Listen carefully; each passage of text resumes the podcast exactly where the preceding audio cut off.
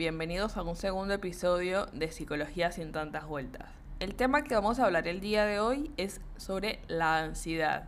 Creo que todos sabemos, quizás en algún momento nos hemos llegado a sentir ansiosos, lo que llamamos coloquialmente las maripositas en el estómago antes de un compromiso importante, la tensión que se siente cuando el jefe está enojado porque estamos haciendo a final de mes un informe muy importante, la manera en la que el corazón se acelera cuando estamos en una situación de peligro. La ansiedad te llama a la acción, te pone en marcha para enfrentar situaciones que te dan mucho miedo, te hace estudiar más duro para un examen, te mantiene en pie cuando tenemos que hablar con muchas personas y nos sentimos muy nerviosos y angustiados.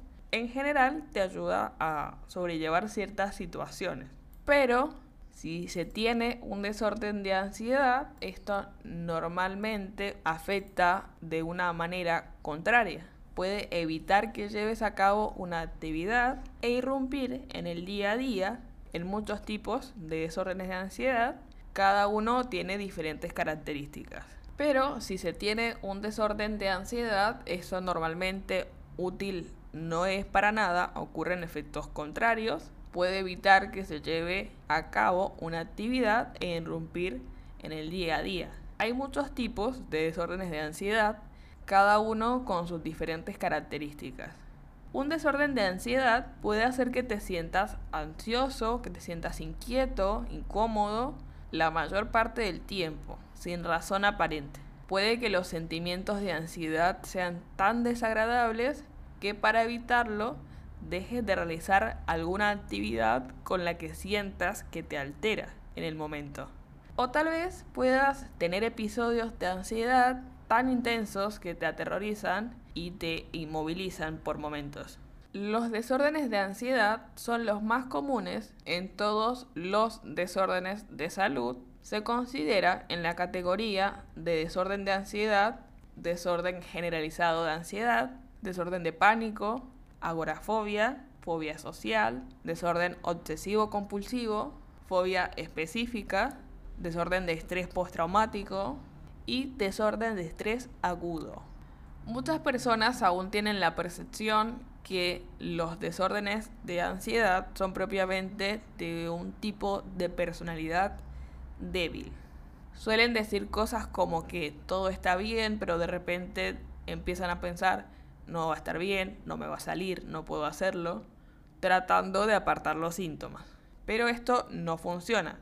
Hay tratamientos que te pueden ayudar a orientarte respecto a estos temas. Lo más importante cuando te sentís ansioso o ansiosa es recuerda, no es culpa tuya. Es un trastorno serio del humor que afecta la habilidad de las personas para funcionar en las actividades diarias. Hoy en día hay mucha más información acerca de cómo tratar estas enfermedades. Sabemos que hay factores biológicos y psicológicos y en todos los desórdenes de ansiedad el mejor tratamiento es una combinación de intervenciones de terapias cognitivas del comportamiento. Dependiendo de la severidad del asunto, puede involucrarse y puede ser necesario algunos medicamentos. Ojo, la medicación solamente en algunos casos. Contrariamente a la concepción popular de los trastornos de ansiedad, no son un tema solamente bioquímico o médico. Para abordar este tipo de patologías o este tipo de desórdenes, es necesario la intervención de distintas disciplinas. Quizás te has llegado a sentir inquieto, inseguro, has tenido sudoración en las manos, en los pies, te has empezado a comer las uñas, te empieza a doler la parte de la espalda, los lumbares, cosas, actividades que realizabas que ahora no te apetece, no te dan ganas, no te animas. Por ahí empezás a hacer un trabajo o empezar a estudiar para el examen que vas a hacer a final de mes y no lo terminás. Te sientes con falta de concentración, que no te rinde el tiempo. Bueno, esto puede ser situación de alerta. Algunas de estas es una situación clara de alerta. Más adelante te voy a mencionar formas, pautas, cómo manejar la situación de ansiedad o el momento de ansiedad. Hay muchas potenciales causas para los trastornos de ansiedad. El historial familiar puede influir, no siempre. Otra parte es el incremento de situaciones de estrés y mecanismos inadecuados para lidiar con el estrés puede también contribuir a la ansiedad.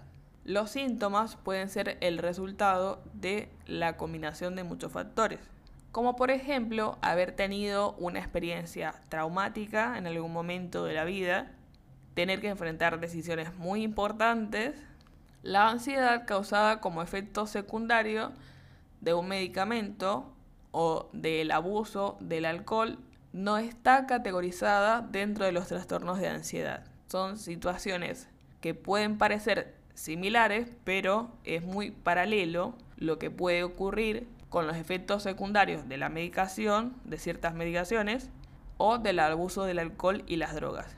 Ahora vamos a sacar el papel y el lápiz, o agarrar en el celular, en la parte de las notas, para que tengas en cuenta estos pasos te voy a dar ciertos puntos. En cada punto hay sugerencias. O sea, empezás a probar y ves dentro de las posibilidades, dentro de lo que puedes hacer para cumplir estos pasos de las formas de manejar la ansiedad. Bueno, el primer punto es tiempo libre. Uh, pero no puedo. Estudio, trabajo, la familia. Estoy muy cansado, muy cansada, no tengo tiempo.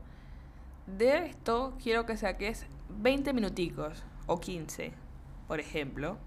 ¿Qué puedes hacer para el tiempo libre? Puedes practicar yoga, escuchar alguna canción o un género musical que te guste mucho, que te relaje, que te distraiga, meditación, aprender técnicas de relajación y respiración, salir a caminar. Ojo con lo de salir a caminar, cuando vas a ir a hacer los mandados, cuando te vas a ir a tomar el bus para ir a trabajar, no cuenta. Comer balanceado. El segundo punto, es importante que no te saltes las comidas. Trata de mantener una alimentación saludable. Si podés, solo si es posible, asistí a un nutricionista que te guíe un poco de qué manera hacerlo. El tercer punto, limita el consumo de alcohol, cafeína, gaseosas, té verde, rojo, negro, puede ayudar a agravar la ansiedad. Trata de evitarlos o si los consumes, que sea muchas, muchas horas antes de dormir. El cuarto punto, y no menos importante, es dormir bien. A dormir bien me refiero a las rutinas de sueño. Cuando estás estresado o estresada, el cuerpo necesita un descanso, pero un descanso adecuado. Respecto a esto, lo primero que quiero que hagas o que intentes hacer, trata de que la hora que te vas a dormir sea la misma de siempre para que empieces a tener una rutina de sueño y que el descanso sea adecuado y óptimo para lo que necesitas. Hacer ejercicio. El ejercicio puede ser 20 minutos, 30 minutos dentro de lo que puedas hacer, si puedes ir al gimnasio, salir a caminar, salir a correr, andar en bicicleta, eso tú mismo. Te darás cuenta lo que puedes hacer en este punto. El sexto punto, quizás lo has escuchado muchas veces, pero lo recalco, contá hasta 10. Inhalas, exhalas, respiración tranquila, Trata de relajarte, cerrar los ojos si es posible. Inhala profundamente, exhalas, trata de estar más tranquilo. Sigue contando y después vuelve a empezar. Haces esa pequeña pausa en el momento que te sentís inquieto o inquieta y luego vuelves a empezar.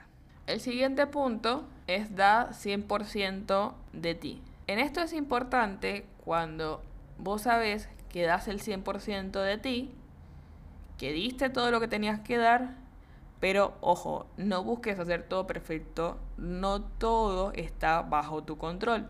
Es imposible que todo esté bajo tu control, pero te vas a sentir tranquilo de que diste 100% de vos. Bueno, ¿cómo vamos? ¿Estás anotando? Recuerda que esto para que sea efectivo hay que hacerlo con cuidado, ser persistente, ser constante para que puedas llegar a tener cambios en tus actividades diarias. El siguiente punto es permítete reír y tener una actitud positiva. Irás, uh, pero está todo tan difícil, tengo muchos problemas, mucha carga de trabajo. Empecemos por algo, te doy una idea. Cuando llegas a trabajar, decís buenos días, buenas tardes, buenas noches, dependiendo de la situación. Trata de sonreír.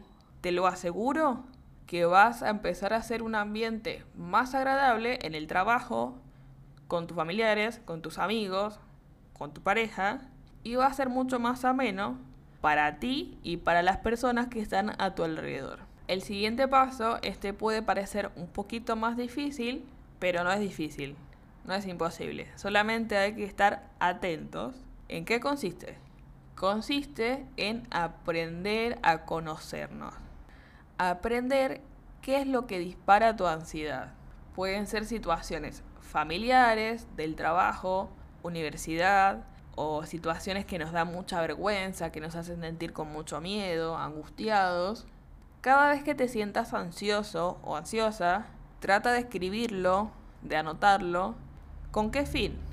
Podrás encontrar qué patrones te alteran y disparan esa sensación de ansiedad para que puedas hacer cambios en esos momentos. El último punto, y no menos importante, es hablar con alguien. Y dirás, uy, ¿y ahora con quién hablo yo? Dirás que no, no puedes hablar, o te da vergüenza, te da pena contarle a alguien, pensará que estoy loco, que estoy loca, o cómo me estoy sintiendo, ¿qué hago? ¿A quién le digo? Pensá por un momento en algún familiar, amigo, algún ser querido, conocido, con quien te sientas en confianza. ¿Por qué es bueno esto? Dado que te puede acompañar en todos estos pasos que te estoy dando y es importante el ánimo que te puede brindar, el acompañamiento que te puede brindar a hacer los cambios. Es importante que para hablar con un amigo, familiar, algún ser querido o el profesional, no dudes en pedir ayuda. Lo importante es que empieces a hacer el cambio. Lo importante es que no lo dejes pasar. No pasa nada si te has sentido angustiado, si te has sentido ansiosa, si te has sentido mal. Lo importante es que empieces a hacer el cambio. Podés hacerlo. Podés hacer el cambio. Solamente empezá a hacerlo. Bueno, espero que les haya ayudado, haya sido útil para ustedes toda esta información que les estoy brindando. Nos veremos en un próximo episodio. Estaremos atentos a cualquier inquietud, cualquier duda o cualquier tema que les interese que podamos charlar. Espero que tengan una feliz tarde, una feliz noche, una feliz mañana y animate a hacer el cambio. Puedes hacerlo. Hasta pronto.